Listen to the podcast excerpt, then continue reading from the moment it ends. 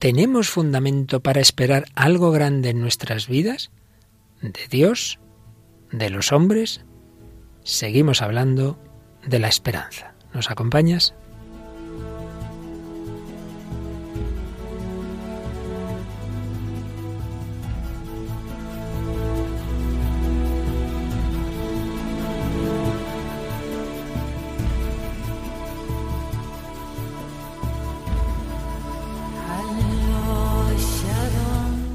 El hombre de hoy y Dios, con el padre Luis Fernando de Prada.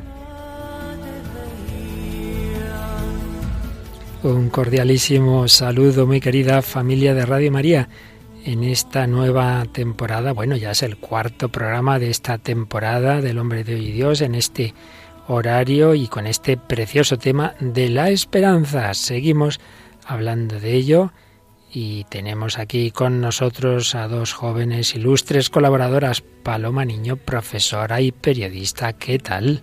Muy bien, Padre Luis Fernando, un saludo a todos los oyentes. Bueno, muy contenta porque hemos vivido no hace nada unas canonizaciones, ¿verdad? Que disfrutamos retransmitiendo tú y yo. Eso es, siete nuevos santos para la Iglesia, una alegría y además pues lo seguimos muy muy de cerca. Y hoy vamos a hablar un poquito de uno de ellos, de José Sánchez del Río, este niño cristero que no había cumplido 15 años cuando fue martirizado y que aparece en esa película que hoy nos traes, la película Cristiada. Justo, película cristiana que cuenta toda la historia y especialmente pues impacta mucho el martirio de este joven. Así es, sí, tenemos hoy como cada dos semanas a Mónica del Álamo Toraño, profesora, humanista y periodista. Hija mía, aquí ya te quedas uno sin currículum. Qué de cosas, qué de cosas. Hola, muy bueno, cuando acabes la tesis ya habrá que decir la doctora. Sí, cada vez me tendréis que hacer reverencias y decir doctora Mónica. bueno, bueno, pues de eso nada, con mucha humildad, que lo importante es ser santos, ¿verdad? Y este niño sin estudiar casi nada fue santo y luego otros pues reciben algunos premios. Creo que hoy nos vas a hablar de este sorprendente premio Nobel de literatura que tanto nos gustan sus canciones, sobre todo a los que le oíamos casi de jóvenes, ¿verdad? Cuando empezaba a cantar. Sí, hablamos de Bob Dylan. Bob Dylan, pero tu especialidad siempre que nos traes aquí es la literatura. ¿Qué obra nos traes hoy? Sí, traemos una obra del siglo XX que es Un soñador para un pueblo de Buero Vallejo. Qué bien. Pues eso y nuestras reflexiones habituales y bueno, los testimonios de estas personas que hemos mencionado, que ya veréis que más de lo que uno podía sospechar hay testimonio cristiano en Bob Dylan y por supuesto en ese mártir. Bueno, pues con esto y con más ingredientes, la ensalada que alimenta nuestra esperanza y con una esperanza común a todos los hombres, porque ya sabéis que en este programa queremos dialogar y descubrir lo que tenemos en común todos y luego ya hacer verlo como el cristianismo viene precisamente a colmar esas esperanzas. Pero antes de entrar en el programa, como siempre, también hacemos eco a los comunicados, a, a los correos o comentarios de nuestros oyentes, Paloma. En este caso hemos seleccionado dos de los correos electrónicos que recibimos en el hombre de hoy y Dios radiomaria.es. Nos dice el primero, Antonio, saludos desde Zaragoza. Pude escuchar el programa en la repetición de madrugada durante el pasado año. Lo encontré muy profundo para una hora de probable insomnio. Ayer lo escuché en el nuevo horario y me ha interesado mucho porque creo que el tema de la esperanza es vital para nuestra sociedad. Espero seguir oyéndoles y que sigan con estos programas tan instructivos y que tanto bien hacen a las almas que buscamos sin cesar. También me ha gustado mucho la variedad de contenidos. Pues muchas gracias por este correo escrito ahí cerquita de la Virgen del Pilar y aprovecho para recordar que aquel que no haya podido escuchar los programas anteriores por horarios o por lo que sea, están todos recopilados en diversos DVDs, los tres primeros DVDs con toda la el desarrollo que hicimos de los grandes temas de la doctrina católica en relación con el mundo de hoy, luego un segundo bloque sobre la felicidad, otro siguiente sobre la libertad y ahora estos programas que llevamos sobre la esperanza que están en, en el podcast de Radio María y que también siempre se pueden pedir. Y algún correito más, ¿verdad? Sí, otro correo que hemos rescatado dice buenos días, escuchando su programa me reafirmo en mis reflexiones.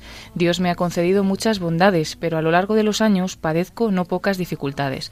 A veces me pongo a reflexionar la causa de estas y en todas llego a la misma conclusión, mi precipitación, mi falta de esperanza. Y esta falta de esperanza tiene su raíz en la falta de confianza en el Señor. Radio María me enseña, me ayuda y me consuela. Un saludo. Pues todos tenemos esa lucha, es como hoy veremos también. En todos hay grandes deseos, ilusiones, esperanzas y también en todos hay límites y hay pecado y hay errores y nos hacemos daño y me han hecho daño y yo hago daño a otros, sí, es verdad.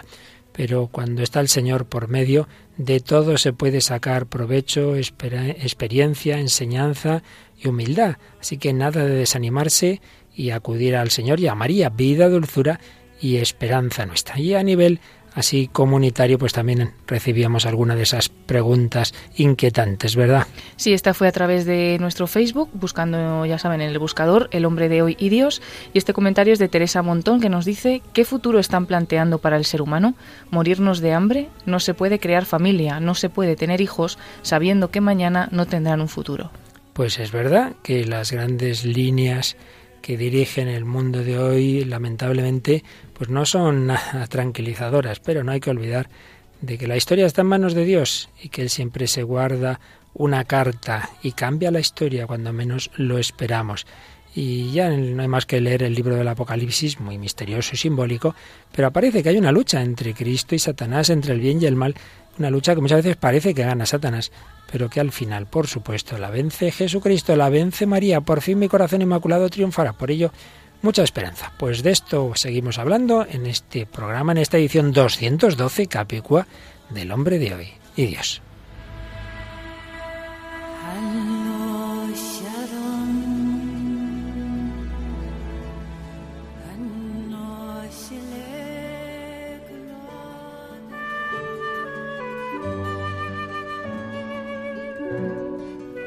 Vamos en este primer momento a resumir lo que hemos visto hasta ahora y a plantear cuál va a ser el proceso que, si Dios quiere, iremos siguiendo en los próximos programas. Sabéis que en el hombre de Dios intentamos partir de aspectos comunes a todos los hombres. Todos los hombres buscamos la felicidad, buscamos la libertad y todos los hombres tenemos esperanzas. Si alguien no tiene ninguna esperanza es que está ya muerto, a punto de morir o de suicidarse la esperanza, un estado de ánimo, dice el diccionario, que surge cuando se presenta como alcanzable lo que se desea. Es así como una definición muy básica de la esperanza. Este concepto, se puede decir de otras formas que vimos en días anteriores, pero en cualquier caso siempre está implicado en este concepto lo siguiente. Por un lado, que el hombre es incompleto, que nos faltan muchas cosas, muchas realidades, pues no digamos el, niño pequeño o, el anciano, pues todos vemos esa limitación. Somos incompletos, somos limitados, buscamos una plenitud que no tenemos. Y somos limitados, pero tenemos grandes deseos. Queremos conocer la verdad, queremos ser felices, queremos un amor para siempre, queremos eternidad, quisiéramos ir más allá de la muerte. Limitación, grandes deseos. ¿Existen esos bienes? Que sean capaces de colmar al hombre, de darle esa plenitud que desea, que busca, existen. ¿Y esos bienes son grandes? ¿Son pequeños? Si pensamos que existen y pensamos que los podemos alcanzar, entonces surge la esperanza. Tengo esperanza de alcanzar ese bien, esa persona, esa realidad, esa eternidad, o no tengo esperanza porque yo no puedo conseguirlo, porque supera mis fuerzas, o sí, existen bienes pero son pequeñitos, tengo pequeñas esperanzas.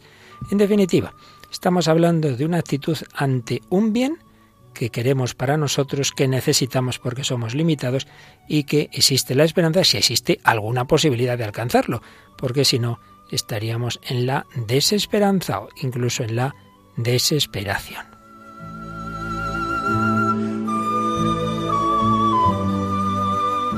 Por tanto, en el juego entre cómo el hombre afronta la realidad que bienes ve que existen y si confía alcanzarlos o no, podemos encontrarnos con cuatro posibilidades, una manera de esquematizar y resumir, por supuesto, realidades mucho más grandes, pero un esquema que ya lo hemos usado en otros momentos de este programa, al principio del mismo, cuando hablamos de la felicidad, y creo que nos puede servir bastante para ordenar ideas. Cuatro posibilidades. Primera, cuando reconocemos que sí que existen grandes bienes, que existen bienes que pueden llenar al hombre, que pueden darnos la plenitud. Pero esos bienes son trascendentes, es decir, no están en mí, no están en este mundo, no están en la humanidad, nos superan. En último término, ese bien con mayúsculas es Dios.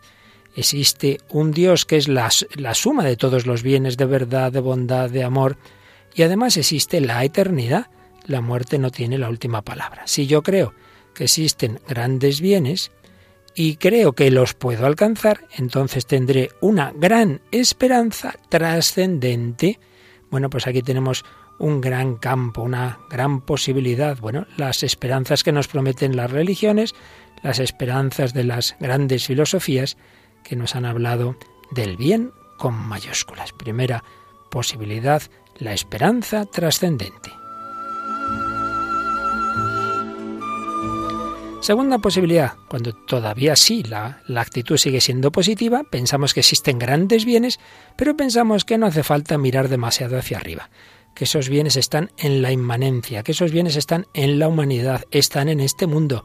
Son esas grandes ideologías que sobre todo se difundieron desde la Ilustración, que han prometido la felicidad, el progreso, en fin, la plenitud en este mundo. El hombre tiene esperanza, al menos a nivel colectivo, la humanidad va a alcanzarlo por su progreso, la sociedad perfecta, feliz, el estado del bienestar maravilloso, grandes esperanzas, pero inmanentes, segundo bloque de actitudes ante la esperanza. Y frente a estas dos actitudes positivas están las negativas. Una más radical cuando se dice, pues mira, no, esos deseos del hombre no se cumplen, no existen esos grandes bienes, o si existen no podemos conocerlos o no podemos alcanzarlos. Eso llevado al extremo son las actitudes nihilistas y es la desesperación, que como decía Camille, el único problema serio que la filosofía se plantea al final es si hay que suicidarse. Actitudes negativas en forma radical o, en cuarto lugar, cuando se dice, pues hombre, sí que hay cositas buenas, hay pequeños bienes, hay pequeñas esperanzas. No, no, no se angustie usted, puede alcanzar esto, lo otro. Ahora, las grandes cosas no, no, no espere grandes amores, no espere una gran felicidad que dure para siempre, no espere nada después de la muerte. Bueno, es una actitud negativa, pero no tan trágica como la anterior. Pero aquí tenemos cuatro posibilidades. Las grandes esperanzas trascendentes en lo que supera al hombre pero que se nos va a conceder, las esperanzas en la inmanencia, el hombre por sus fuerzas va a conseguir grandes bienes, lo esperamos, lo confiamos, o las actitudes negativas. No, no los vamos a alcanzar. Y ante ello, dos actitudes. La más radical, la desesperación, el nihilismo, en definitiva, el, el pensar que lo mejor sería el suicidio, o el tomarse las cosas, pues así, eh, como el hombre light, de no hacer demasiados dramas, sino que esto es lo que hay. Vamos a ir tirando con nuestras pequeñas esperanzas. De todo ello iremos hablando en estos próximos días.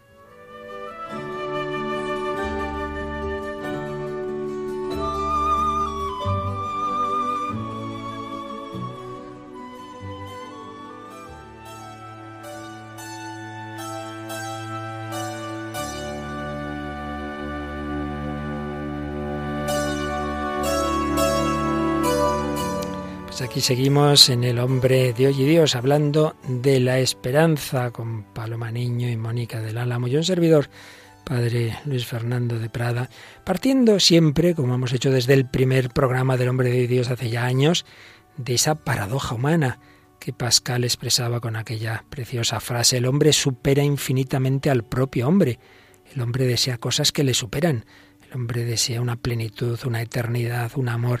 De ahí partimos pero la tensión entre esos deseos ilimitados y los límites, que luego yo quiero conocer toda la verdad, pero no, no la encuentro, yo quiero un amor incondicional y, pocas veces lo encuentro, y yo quiero una felicidad que no sea simplemente pasarlo bien y que se acaba el domingo por la noche y no lo encuentro. Esa tensión entre los deseos y los límites. Podemos esperar, tenemos fundamento para esperar. Pues en la, en la evolución histórica, así a grandísimos rasgos, del occidente en el que vivimos, podríamos decir que esas cuatro etapas, que esos cuatro, cuatro respuestas que he mencionado se han dado de la siguiente manera. En primer lugar, eh, venimos de una cultura griega que en sus grandes filosofías estaba convencida de que sí que existen unos grandes bienes trascendentes al hombre, pero que eran difíciles de, conocer y de alcanzar. Por ahí estarían Platón, Aristóteles, pero cuando esa filosofía se encuentra con el cristianismo, se produce esa preciosa síntesis, San Agustín, Santo Tomás, que da lugar a una civilización, la civilización cristiana, que tiene esa esperanza puesta en Dios. Ya sería la esperanza como virtud teologal de la que hablaremos pues bastante más adelante si Dios quiere, pero que en definitiva nos dice que sí, que todos los límites y todos los sufrimientos y todas las cosas malas que ocurren en esta vida no tienen la última palabra, porque Cristo ha vencido la muerte y nos invita a la vida eterna. Y Dios ya incluso en esta vida quiere ser nuestra felicidad. Bueno, pues este era el planteamiento de fondo de la cristiandad que sustentaba a la inmensa mayoría de las personas que vivían en Europa y aquellas otras naciones que fueron evangelizadas desde aquí una versión positiva de la esperanza, una versión teocéntrica. Pero poco a poco esto fue cambiando, sobre todo en lo que llamamos la ilustración, en una versión en la que se decía, bueno, sí, sí, Dios está ahí, pero, pero no miremos demasiado hacia arriba. El hombre puede alcanzar por sus fuerzas lo que busca, puede conocer la verdad por la ciencia, por las ideologías, puede eh, ser muy bueno y muy justo y conseguir un mundo justo sin necesidad de la religión, puede alcanzar una belleza mundana, etcétera, etcétera. Poner en lo de aquí, en lo inmanente, esa plenitud, esos grandes valores. Y es lo que, bueno, durante siglos ha dado lugar a la llamada modernidad, esas ideologías de la ilustración, esas revoluciones que empiezan la Revolución Francesa, pero todo eso, como sabemos, va a culminar en el siglo XX en el choque de esas ideologías, va a culminar en las guerras mundiales, va a acabar muy mal. Y podemos decir que, que el final definitivo dentro de que el hombre nunca acaba de, aprender del todo, pero en fin, eh, así en, grandes rasgos, donde ya se vio que todo esto no daba más, es la caída del muro de Berlín, esa gran utopía del, del, comunismo, que se iba a llegar a esa sociedad perfecta sin clases, pues ya se vio que eso no era así. Se habían sacrificado a millones de personas a una utopía que no había conseguido la justicia que prometía. Y entonces fue cambiando la actitud positiva en otra negativa. Y es cuando va entrando cada vez más eh, ese nihilismo, pues muy caracterizado, por ejemplo, en, Sartre, que nos dirá el hombre es una pasión inútil, la vida es una náusea, el infierno son los otros. Es absurdo que hayamos nacido, es absurdo que muramos. Y finalmente, el último paso, eh, la última etapa, pues digamos lo más, siempre hablamos en líneas generales, lo más extendido, nuestra sociedad, que es dentro de esa negatividad, de ese no creer ya ni en Dios ni en el hombre, ni en, ni en la fe religiosa ni en las ideologías, pero tampoco ponerse demasiado trágico y decir, bueno, mira, vamos a pasarlo bien, el hombre light, no existe la felicidad, pero, es, pero existe el placer, no existe el amor, pero existe el sexo, no existe la, la felicidad honda y profunda, pero sí la diversión, quedémonos con eso y no nos agobiemos. Y esto, que lo digo así y ya lo desarrollaremos con más calma en otros programas, pues a nivel personal se da muchas veces esta, esta evolución también ese niño educado en la fe que luego pues de adolescente o al ir a la universidad pierde la fe y entonces se apoya solamente en, las personas humanas o esa chica que se enamora locamente y hace un Dios de ese chico, se pasa de apoyarse en Dios, de poner en él la esperanza a ponerla en personas, a ponerla en ideales, a ponerla en partidos políticos y luego, antes o después, llegan las decepciones y entonces nos vamos al otro extremo. No se puede no fiar de nadie, todo el mundo va a lo suyo, entonces ya no hay ninguna esperanza. O bueno, pues vamos a ir tirando, vamos a ir pasándolo bien. Pero como recuerdo una vez eh, Mónica, que yo era joven, eh, sacerdote todavía recién ordenadito, ¿verdad? Y, una chica que conocí pues, de una manera casual, digamos, que era periodista, por cierto.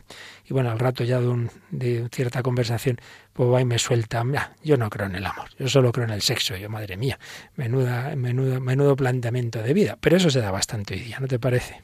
Sí, la verdad es que sí. Yo pensaba que mm, es verdad que creer en la esperanza, o sea, tener esperanza de alguna manera, es que si no tienes a Dios es como muy difícil, ¿no? Porque ¿en qué fundamentas todo? Lo, yo lo pensaba, fíjate, en, el, en la JMJ, en Polonia, que cuando oía al Jesús confío en ti, Jesús confío en ti, todos los jóvenes con esa pulsera decías, bueno, es que ¿cuándo hay que decir esa frase? Pues cuando no tienes esperanza, precisamente, ¿no? Cuando estás así un poco por los suelos, pero claro, cuando no tienes a Dios, ¿qué dices? Cuando no tienes esperanza. Y sin embargo, el Señor no quiere que no nos fiemos tampoco, que no pongamos esperanzas o confianzas en las personas humanas, en las realidades humanas. Lo que no quiere es que hagamos de ellas como si fueran un Dios, que no absoluticemos lo que es relativo. Siempre esas pequeñas esperanzas en el camino a la gran esperanza. Pero bueno, no anticipemos. Hoy vamos dentro de, de ya de este planteamiento de este esquema, vamos a hablar mm, de ese tipo de, de ideologías y de planteamientos que en los últimos siglos, desde el XVI, XVII, XVIII, cada vez más, pues han ido acentuando que hay que apoyarse en el hombre, que el hombre se autorrealiza, que aunque se crea en Dios, pero, pero no contemos demasiado con él, que lo importante es hacer las cosas por nuestras fuerzas, bien sea a ese nivel ideológico, social, político, bien sea a ese nivel personal. Bueno, pues vamos a hablar de ello, como siempre. Hoy va a ser como con varios ejemplos rápidos y ya otro día profundizaremos más. Y como siempre que tenemos aquí a Mónica, pues en primer lugar mm, algo a nivel de literatura, que nos trae literario donde podemos ver esos planteamientos de menos Dios y más el hombre. Pues traemos Un soñador para un pueblo, que es una obra de Buero Vallejo. Buero Vallejo es un dramaturgo muy conocido del siglo XX, bueno, de hecho se murió en el año 2000 y bueno, es más conocido por Historia de una escalera quizá, pero está Un soñador para un pueblo, también recomendable. Eh, se basa en, en la ilustración. O sea, en, bueno, está basada justamente en España, en, está situada en España en el motín de Esquilache. Entonces, la he traído porque. De Carlos III, por exacto, tanto. Sí, eh, la he traído porque, aunque es del siglo XX, se ve muy bien cómo pensaban los ilustrados, que es de alguna manera un, un antropocentrismo, no tanto como el renacentista, que a lo mejor todavía estaba más presente Dios, aquí de alguna manera se, como que se enfatiza más el hombre y se pierde más a Dios. Es verdad que, en esta obra el protagonista que es que es Esquilache, que bueno ya sabemos está justo pues eso en torno al motín de Esquilache cuando el pueblo de Madrid se, se revela contra las nuevas normas que pone Esquilache, pues eso de cortar las capas y de recoger los, las alas de los sombreros porque había muchos se aprovechaba pues para el robo y demás, pero eso el pueblo español lo considera como bueno aquí nos quieren imponer estos italianos que vienen de aquí, bueno del francés Esquilache era italiano, pero, pero bueno, los Borbones eran franceses, ¿no? Carlos III. Entonces, bueno, es verdad que Esquilache no era ateo, ni nada que se le parezca, pero hemos cogido unos fragmentos en los que se ve un poco lo que consideran los ilustrados, más o menos lo que es la realización del hombre, es decir, el hombre por sus actos, por sus decisiones, se hace más hombre. Es verdad que la ilustración pura, más Voltaire, más Rousseau, más eh, sí que quita a Dios del todo, pero aquí no lo quita, pero bueno, se puede ver si esta faceta. Además que bueno, esto es quizá cosa mía, pero en España todas las corrientes, todas las ideologías, de alguna manera se encuentran con el sustrato español, que es profundamente católico. Entonces, mm. bueno, hay cosas que sí que se meten y se cambian, y algunas cosas que incluso son buenas, pero bueno, de alguna manera, pues ni el liberalismo ni la ilustración se impone de tanto como a lo mejor en otras partes de Europa, yo creo. Pero bueno, quitando este excursus, nos metemos en, esta obra, Un soñador para un pueblo, justo en la parte final, en la que, bueno, Esquilache, el rey, el rey Carlos III, eh, pone en sus manos la decisión, según lo muestra aquí en la obra de teatro, aunque está muy justificada históricamente, eh, pone en sus manos la decisión de, bueno, tengo a todo el pueblo de Madrid levantado, a todos los nobles en mi contra, ¿qué hacemos? O sea, me pide tu cabeza, tal cual. Entonces eh, dijo, ¿qué hacemos? ¿Seguimos a fuego con todo? O, eh, o bueno, o te retiras o te desterramos, que era lo que pedía el pueblo, y, y seguimos. Bueno, digamos que Esquilache se encuentra con, con el dilema decir, vale, sigo con esto, todo por el pueblo, pero sin el pueblo, toda esta idea de, de poner reformas, de cambiar Madrid, que necesitaba muchos cambios, o me retiro y dijo que esto siga adelante. Entonces él pues decide retirarse, dice no, que no se crea una guerra civil, me retiro. Entonces eh, todo este diálogo que tiene con algunos personajes Esquilache, que es lo que hemos seleccionado, se ve como él dice, vale, el hombre se hace más hombre por esto que acabo de hacer yo, ¿no? O sea, como enfatiza un poco eso, que está muy bien, ¿eh? Quiere decir que no es un diálogo en el que digas qué malo era Esquilache, tiene cosas buenas, pero bueno, como que muestra más esta, esta idea así antropocéntrica. En primer lugar, pues es un diálogo con el Marqués de la Ensenada, que según pone aquí es como el, el que uno de los que monta casi el motín de Esquilache, de los que sí, de los que anima un poco a los nobles, al pueblo a que se pongan en su contra. Y entonces Esquilache le dice, tienes razón, valgo menos que tú, haciendo referencia a que él no es noble. Dice, y sin embargo, soy más grande que tú. El hombre más insignificante es más grande que tú si vive para algo que no sea el mismo. Desde hace 20 años tú ya no crees en nada y estás perdido. ¿no? Aquí vemos un poco cómo se presenta aquí Esquilache, como sus decisiones, esa renuncia que le ha hecho, pues él dice esto a mí me hace más hombre. Y luego le, le pone un poco con, eh, pone a, trae una criada suya, Fernandita, y le, y le hace que, que, la criada, que era una criada que creía mucho en, en estas reformas, le, le, pone ante él y le dice, bueno, ella te va a juzgar, ¿no? Dice, siéntate también, Fernandita. Lo que voy a decir tú debes oírlo. Mírala, le dice Esquilache a Ensenada. Hasta ayer mismo estaba con nuestra obra, nos admiraba. Quizá desde hoy no comprenda ya nada cuando sepa que tú, que el gran Ensenada sublevó a Madrid contra Esquilache. Fernandita sí debe poner como cara asustada y dice, ¿lo ves? No le cabe en la cabeza. Pensará, si entre ellos riñen, ¿en qué se puede creer ya? No advierte que puede creer en lo más grande, en lo que yo creo, en ella misma, ¿no? Aquí viene también el pensamiento de, de Esquilache, que es, bueno, que el pueblo es menor de edad, pero que el pueblo puede, que el pueblo puede crecer, puede mm, tomar sus propias decisiones. Y, mm, y entonces, bueno, le echa en cara eh, Esquilache que es de la Ensenada todo lo que ha sufrido el pueblo. Dice, ¿qué podría decirte ya a ti? Ella que sufrió el asalto de mi casa, que ha visto a tus asesinos matar a un pobre mozo que la quería. Bueno, empieza como a enumerar los destrozos que ha habido por el motín de Esquilache. Dice, ¿te desagrada tu obra? Pero eso no es nada al lado de lo que iba a ser. Tú has conspirado fríamente para encender el infierno en toda España. Por fortuna yo lo he apagado. Dice Ensenada, ¿tú? Esquilache dice, no eres tú quien me destierra, Ensenada, sino yo mismo. Una sola palabra mía y el infierno de la guerra habría ardido. Pero yo no he dicho esa palabra. Al teniente general, al ministro de la guerra Esquilache, no le gusta la guerra ni la crueldad. Abomina del infierno en la tierra y decide no aumentar el sufrimiento de esta pobre carne triste y ultrajada. De los de abajo todo lo soportan. Nosotros dos, dice Esquilache refiriéndose a la criada y a él, dice que valemos menos que tú, te condenamos, el pueblo te condena. Yo nací plebeyo en Senada, fui y soy como ella. Tú dices, nunca comprenderán. Nosotros decimos, todavía no comprenden. Y Ensenada se enfada y dice, deliras, sueñas, dice, tal vez, pero ahora sé una cosa, que ningún gobernante puede dejar de corromperse si no sueña ese sueño, que le está echando en cara que él ha dejado de soñar, que ha dejado de mirar al futuro, que ha dejado de creer que se puede cambiar España, que se puede cambiar un pueblo, ¿no? Entonces se lo echa así un poco en cara y luego al final en una conversación que tiene Fernandita con la criada esta con Esquilache, eh, bueno, Fernandita eh, le ha pasado que en este motín, pues una persona ha abusado de ella y entonces ella pues está destrozada, ¿no? Físicamente y moralmente. Y le dice Esquilache, te queda la lucha peor, ese hombre no será detenido, tú debes vencer con tu propia libertad. Creo en ti, Fernandita, el pueblo no es el infierno que has visto, el pueblo eres tú, está en ti como lo estaba en el pobre Julián, que es otro personaje que murió o como en aquel embozado de ayer, capaz de tener piedad por un anciano y una niña. Está agazapado en vuestros corazones. Tal vez pasen siglos antes de que comprenda. Tal vez nunca cambie su triste oscuridad por la luz, pero de vosotros depende. Seréis capaces. ¿Tú serás capaz?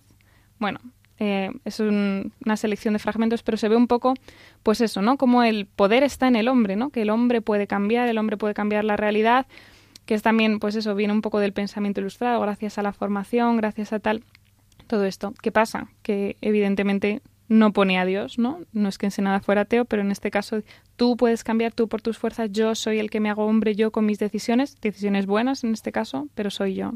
Y bueno, este es el fragmento que traíamos. Es la exaltación del hombre que repetimos, eh, tiene su parte buena, que es verdad, que no hay que pedir a Dios lo que podemos hacer nosotros, pero lo que está mal es esa autonomía total de pensar que sin Él podemos eh, conseguir la plenitud una cosa es que podamos y debamos conseguir puntos concretos a nivel personal, a nivel social, político, y otra cosa es que todo eso se pueda hacer sin Dios. Y esto mismo, Mónica, pues nos lo traes ya dando un salto de siglos y de estilo muy considerable en una canción contemporánea, ¿verdad? Sí, traemos una canción de Miley Cyrus, muy conocida pues por sus apariciones en Disney Channel, por haber hecho de Hannah Montana, de este personaje de pues eso de una serie para adolescentes para niños y que y la, de hecho la canción que traemos You'll Always Find the Way Back, Home es eh, de, de una película de Hannah Montana.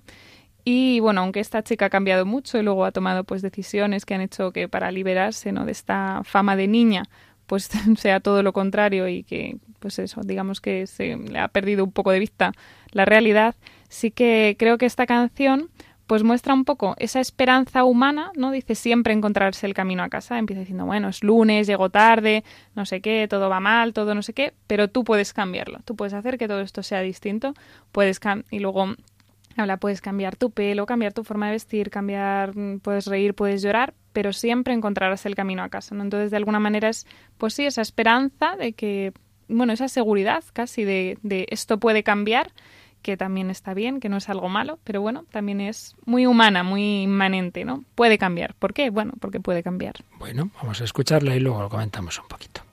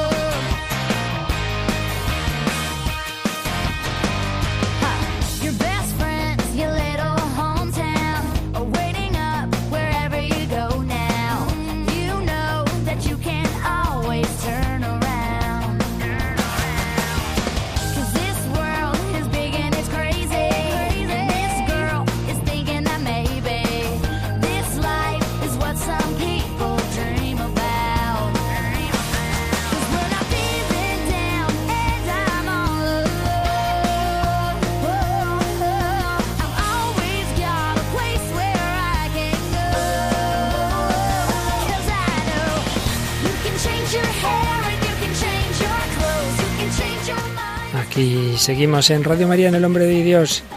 Y Mónica del Álamo nos comenta esta canción que nos trae hoy de Miley Cyrus, You'll Always Find Your Way Back Home, en la que vemos ese reflejo de lo que estamos hoy hablando, las esperanzas cuando el hombre confía plenamente en el hombre, cuando cree que lo va a conseguir todo por sus fuerzas. ¿Qué destacas de la canción?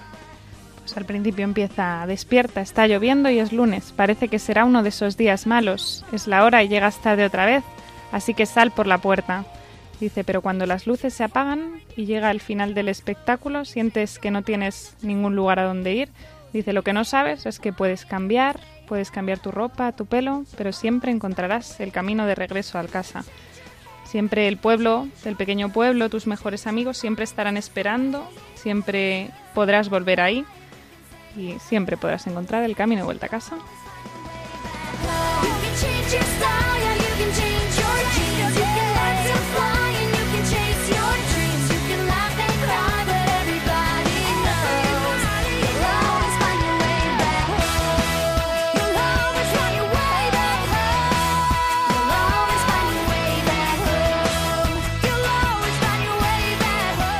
Bueno, ¿y eso es verdad o no? ¿Siempre podrás encontrar el camino a casa si, si te has equivocado antes, Mónica?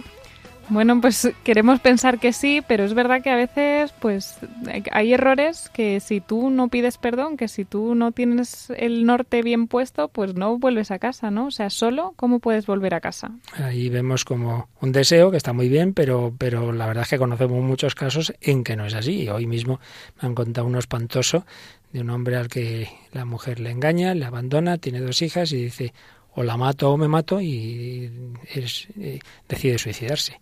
Entonces, bueno, ese no, no ha encontrado el camino a casa, no, no pidió ayuda quizá a quien debía, y sin quizá, ¿no? y, tomó una decisión muy equivocada. ¿A ti qué te parece, Paloma? Sí, estoy de acuerdo con vosotros, pero bueno, también confiar siempre ¿no? en esa misericordia de Dios que está continuamente tendiéndonos la mano para llevarnos de nuevo a casa. Que tiene que ser que nosotros no queramos para nada y cerrarnos mucho pues a, esa mano que nos tiende para que no lo consigamos. Entonces a lo mejor quizás en vez de siempre encuentras el camino a casa es Dios siempre estará dispuesto a que encuentres el camino a casa. Con lo cual ahí ya damos el, el paso eh, precisamente al que hoy estamos introduciendo, ¿no? Estamos hablando de si es posible la plena esperanza sin contar con Dios. Cuando lo hacemos así, cuando el hombre por un lado, algo que en principio está bien, que, que confíe en sí mismo, la autoestima, hacer por nosotros lo que podamos. Hasta ahí está todo muy bien. Pero es que el hombre no existe sin Dios. Es que el hombre es creación de Dios. Entonces, no es el verdadero hombre el que, el que por un supuesto desarrollo personal no cuenta con Dios. Porque como se dice, este hijo, este es, hijo, pero no es hijo. Pero, mire, es que es su hijo, si es que esto es así, que esto es así, será para siempre, ¿no?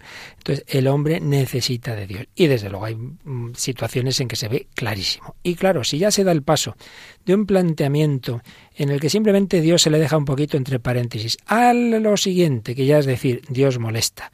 Y para de conseguir la realización personal, social, política, para la libertad, para la justicia, hay que quitar a Dios de en medio, entonces ya la cosa se complica, que es la siguiente vuelta de tuerca que dio el pensamiento de la modernidad cuando del deísmo de los primeros ilustrados o de simplemente de un cierto liberalismo de no contar con Dios en la vida real se pasó a pensar que la religión es el opio del pueblo, que es algo malo, versión liberal, luego versión marxista, etcétera, etcétera. Bueno, pues esto es lo que dio lugar a partir de la Revolución Francesa, tantas veces mitificada y solo contada en parte sus aspectos positivos y no los negativos, lo que dio lugar desde finales del 18, 19, 20 y todavía hoy día a persecuciones religiosas, a querer quitar de en medio a Dios porque eh, en nombre de una esperanza humana y de una realización humana, pues hay que quitar a Cristo de en medio. Y esto es lo que ocurrió en México en un México que ya desde el siglo XIX tuvo leyes anticlericales, pero que se radicalizaron bajo la presidencia de Plutarco Elías Calles, lo cual dio lugar a la Revolución Cristera. Y digo todo esto porque hoy tenemos esa película que cuenta lo que ocurrió en ese momento, la llamada Cristiada, que nos habla de un ya santo canonizado de San José Sánchez del Río. De todo ello nos dice una palabra Paloma Niño. Sí, es la película Cristiada que bueno, cuenta toda esta historia, como nos estaba diciendo el padre Luis Fernando de Prada, de la Revolución Cristera, en ese momento en el que el gobierno mexicano persigue tanto a la Iglesia Católica y está basada en hechos reales, pues como siempre puede tener alguna licencia, ¿no? Las películas, que algunas cosas pues no las cuentan exactamente como son, pero lo que es la base histórica pues sí, sí es cierta y también pues la figura, como decíamos, de Joselito, de este nuevo santo. Y un poco la sinopsis de la película es en 1926, Gorostieta es un general retirado y ve cómo en México está estallando una violenta guerra civil y con el apoyo de su esposa se decide unir a un bando revolucionario al que intenta pues eh, cambiar eso y que están un poco perdidos, sin líder que les dirija y los convierte en una fuerza heroica capaz de defender con valentía pues esa causa por la justicia. Y es una película del año 2012 que se realizó en México, aunque se realizó en inglés con la finalidad de que pudiera llegar a todo el mundo también. Pues vamos a escuchar en primer lugar unas palabras del presidente Calles cuando está eh, bueno, donde podemos ver ese trasfondo liberal, masónico, porque no hay que olvidar el gran papel de la masonería en todas estas persecuciones y en todas estas revoluciones desde finales del 18 hasta ahora mismo, eh, unas palabras que responden ciertamente lo que ocurrió en México. Compatriotas, México está bajo sitio. Un plan tan insidioso como peligroso, amenaza a nuestra nación. Todos los parias de Roma y de toda Europa fueron enviados a nuestro país para desestabilizar nuestro gobierno, a envenenar las mentes y corazones de nuestro pueblo y convertirlo en fanático al servicio de potencias extranjeras. Esta situación es maligna es una amenaza. Y les advierto que no será tolerada. Por lo tanto, le he ordenado a nuestro Congreso que dicte una serie de reglas destinadas a lidiar con esta emergencia nacional.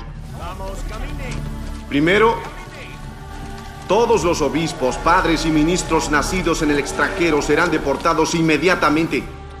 Segundo, Habrá una sentencia de cinco años de cárcel para cualquier sacerdote que critique al gobierno.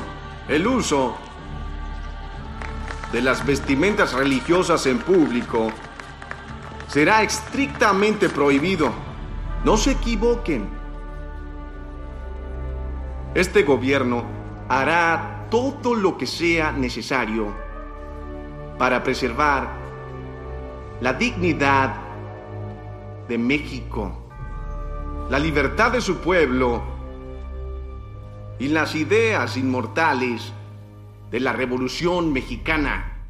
Y las ideas inmortales de la Revolución Mexicana. Aquí vemos cómo se traslada a un sistema político, una ideología, los conceptos de absolutos, eternos, inmortales y de una manera que bueno, las cosas son como yo digo y el que no pues es enemigo. Esto nos ha recordado, no vamos a decir nombres, pero discursos que hoy oye a veces uno oye hoy día también algún dirigente eh, latinoamericano pues muy parecidos a estos.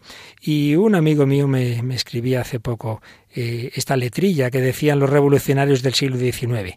La libertad de pensamiento proclamo en alta voz y muera quien no piense igual que pienso yo. ¿Qué os parece? Una descripción muy gráfica del, liberalismo que proclamaba la libertad cortando la cabeza a quien no la entendía igual. Sí, totalmente, pero hace unos meses lo pensaba yo con lo de la Asociación de Ateos y Librepensadores, que se llaman así, y a veces cuando uno oye las declaraciones dice, jope, con los librepensadores que no nos dejan pensar a los demás como queremos. Así es, pues bien, el pueblo mexicano profundamente cristiano pues se rebeló, vio que ya los medios pacíficos ya habían llegado al límite, no hubo más remedio que que alzarse en, armas, pero es que era tremendo lo que estaba ocurriendo. De hecho, eh, hemos oído unas palabras, dice, se, va, se prohíbe llevar hábitos religiosos. Cuando Juan Pablo II hizo su primer viaje a México, esa ley seguía en vigor. Entonces alguien dijo al presidente que había entonces, y, y la multa, eh, le van a poner la multa a Juan Pablo II, y el presidente dijo, la pagaré yo. Gracias a Dios ya esa ley se quitó, pero para que veamos que esto es de anteayer, vamos, que, que, que, este, ese es el liberalismo, o sea, uno no puede vestir como quiera, no puede uno de sacerdote, qué cosas. Bueno, pues vamos a escuchar otro momento en el que hay un sacerdote mayor al que este niño Joselito le dice que llegan los soldados que están matando a los sacerdotes que consideran no adeptos. Escuchamos ese momento. Padre, ya vienen los soldados. Tiene que esconderse. ¿Esconderme? Soy muy viejo para eso. Por favor, venga conmigo. Puede esconderse en mi casa esconderme de Dios? Este es mi hogar. Estoy seguro aquí, Joselito. Digo, José. ¿Quién eres si no luchas por lo que crees? No hay gloria más grande que dar tu vida por Cristo. Ahora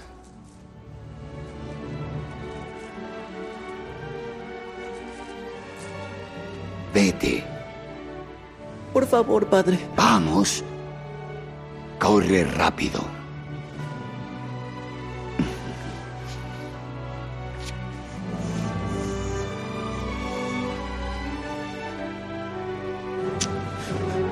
Que Dios te bendiga.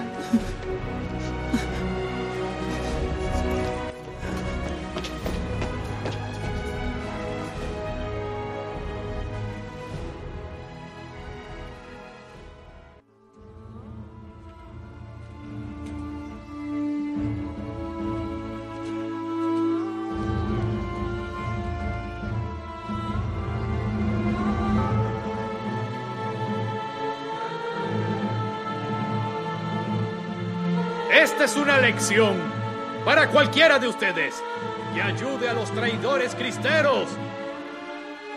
Ahora, posición de pie. ¡Preparen!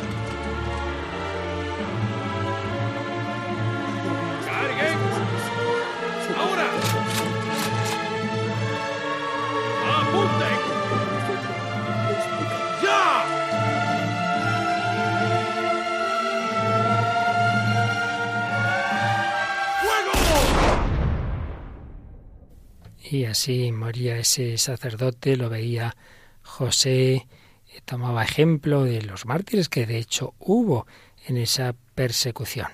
Y bueno, pues él luego va a conseguir eh, que le dejen ir a ayudar al ejército cristero, no cogiendo armas, no tenía ni 15 años, pero bueno, ayudando en diversas tareas, hasta que en una batalla, pues él da su caballo al, al oficial que comandaba ese grupo que, cuyo caballo había caído abatido por las balas, le deja el suyo, es hecho prisionero, le, le llevan, le, le, incitan a jurar, a, blasfemar y entonces se salvaría y él dice que, que de ninguna manera, una y otra vez lo intentan y ya pues en un momento dado le, le torturan, le, le, le desollan los, los, pies y lo llevan a, al cementerio andando con esos pies sangrantes, pero sin conseguir que ceda. Al final lo acuchillan y ya el, tiro de gracia. Vamos a escuchar ese momento en el que lo están torturando y, y el final ya de, de la película también.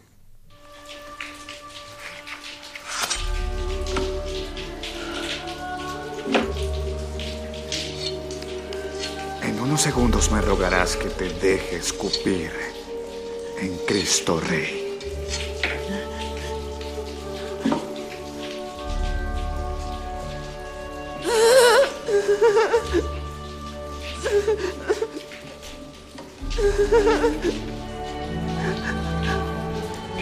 Jesús nos da fuerza. Jesús nos da fuerza. No tienes nada que decirme. ¡Viva Cristo Rey!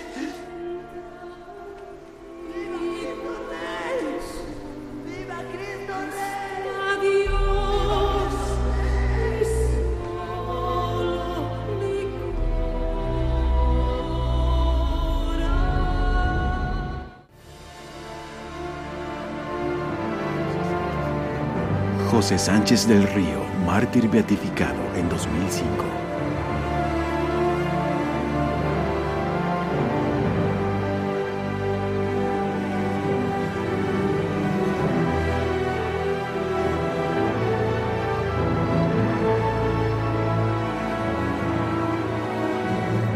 Anacleto González Flores, mártir beatificado en 2005, junto con los hermanos Vargas.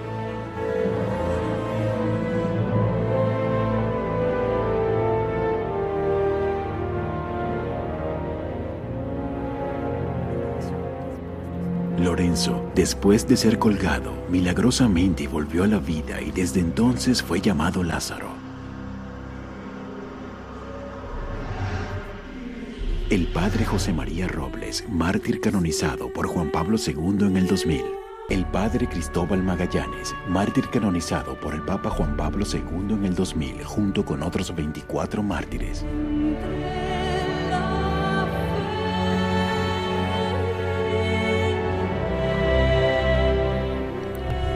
Hombres que tenían la gran esperanza, la esperanza en Dios, la esperanza en la vida eterna, que no querían prescindir ni que se prescindiera de Dios en la vida pública, por eso ese Viva Cristo Rey, cuando se hizo esta película cristiana era todavía solo beato, este niño ya desde el 16 de octubre de 2016, San José Sánchez del Río, que escribía con la gran esperanza a su tía el mismo día en que lo iban a matar. A las ocho y media de la noche llegará el momento que tanto he deseado. No me encuentro capaz de escribir a mi mamá. Tú me haces el favor de escribirle. Dile a Magdalena que conseguí que me permitieran verla por última vez y creo que no se negará a venir. Era para que le llevase la comunión antes del martirio. Salúdame a todos y tú recibe como siempre el corazón de tu sobrino que mucho te quiere. Terminaba la carta así. Cristo vive, Cristo reina, Cristo impera y Santa María de Guadalupe firmado José Sánchez del Río, que murió en defensa de la fe. Este niño y todos aquellos hombres sencillos tenían la fe y la esperanza en Jesucristo y en Santa María de Guadalupe. Pero también en nuestra época, Mónica, personas que no lo han conocido al Señor, pero muchas veces lo conocen y luego le cantan, y aunque sea muy brevemente, porque se nos ha ido tiempo volando, dos palabras sobre eh, este sorprendente premio Nobel de Literatura de canciones tan bonitas, Bob Dylan. Pues por destacar algunas de, de características suyas o de rasgos en las canciones o del encuentro con Juan Pablo II. Bueno, eh, con 40 años se, se vuelve hacia, hacia Jesucristo y habla de él como su salvador en conciertos, aunque él es de, origen judío. E incluso, que esto es increíble, ha ayudado a la conversión de, otras personas. ¿no? Hay eh, un filósofo, eh, Stephen Bullivan, dice que, que la música de Bob Dylan es lo que abrió su corazón a lo trascendente, que eso dices, madre mía, que se, se convierte en, en, cauce de Dios. Y bueno, pues eh, podemos quizá destacar eh, del encuentro con Juan Pablo II, que después de, de cantar delante de él dice, soy alguien que cree, lo vivo así y lo he manifestado en mis canciones. Una vez escribí que Dios no es un fetiche para las necesidades del hombre, y sigo pensándolo. Sinceramente no ha cambiado nada. No tengo nada nuevo que añadir. Yo soy creyente. Él tiene momentos de crisis cuando le deja a su mujer o tiene algún año así duro porque mm, tiene un problema cardíaco, pero, pero bueno, sus letras son impresionantes, ¿no? Muchas de ellas, algunas pues directamente explícitas. Él sabe tus necesidades antes de que tú le pidas, cuánto tiempo puedes falsear y negar cuál es la verdad, la verdad con mayúsculas o de cada plan terrenal que el hombre hace para servirse, él no se preocupa. Él tiene planes para instalar su trono cuando él regrese. Pues precisamente en una vigilia con jóvenes y ante el Santísimo expuesto con Juan Pablo II, en el final del anterior milenio, cantó esta famosísima canción, Blowing in the Wind. Esas respuestas que el hombre busca, esas preguntas que están en el aire, Jesucristo las puede y quiere responder. Is blowing in the wind. The answer is blowing in the wind.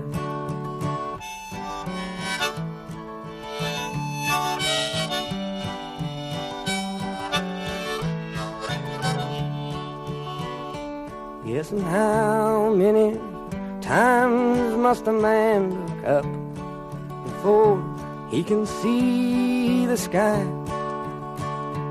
Yes, and how many ears must one man have before he can hear people cry?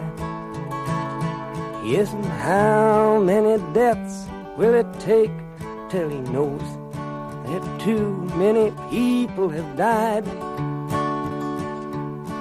The answer, my friend, is blowing in the wind. The answer is blowing in the.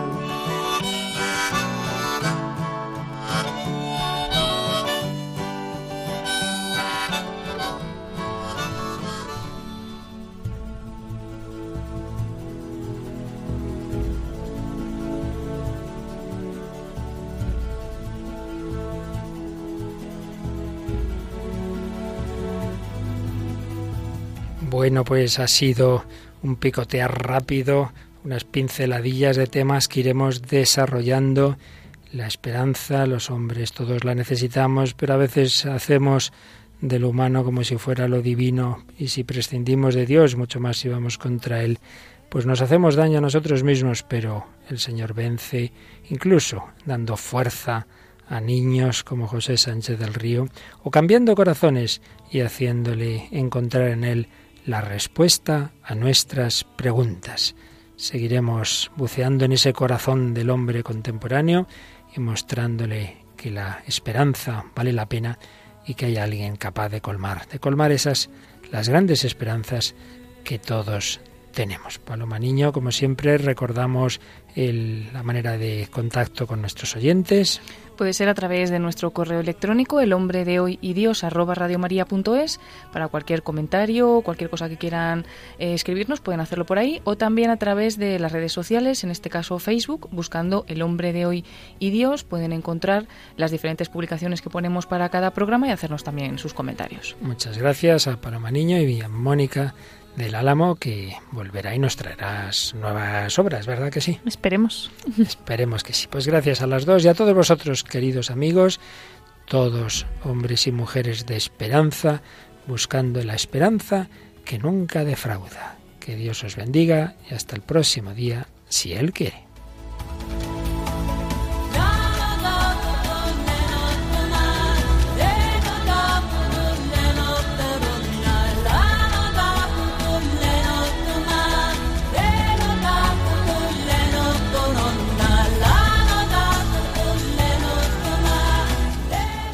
Así concluye El hombre de hoy y Dios, Un programa dirigido en Radio María por el Padre Luis Fernando de Prada.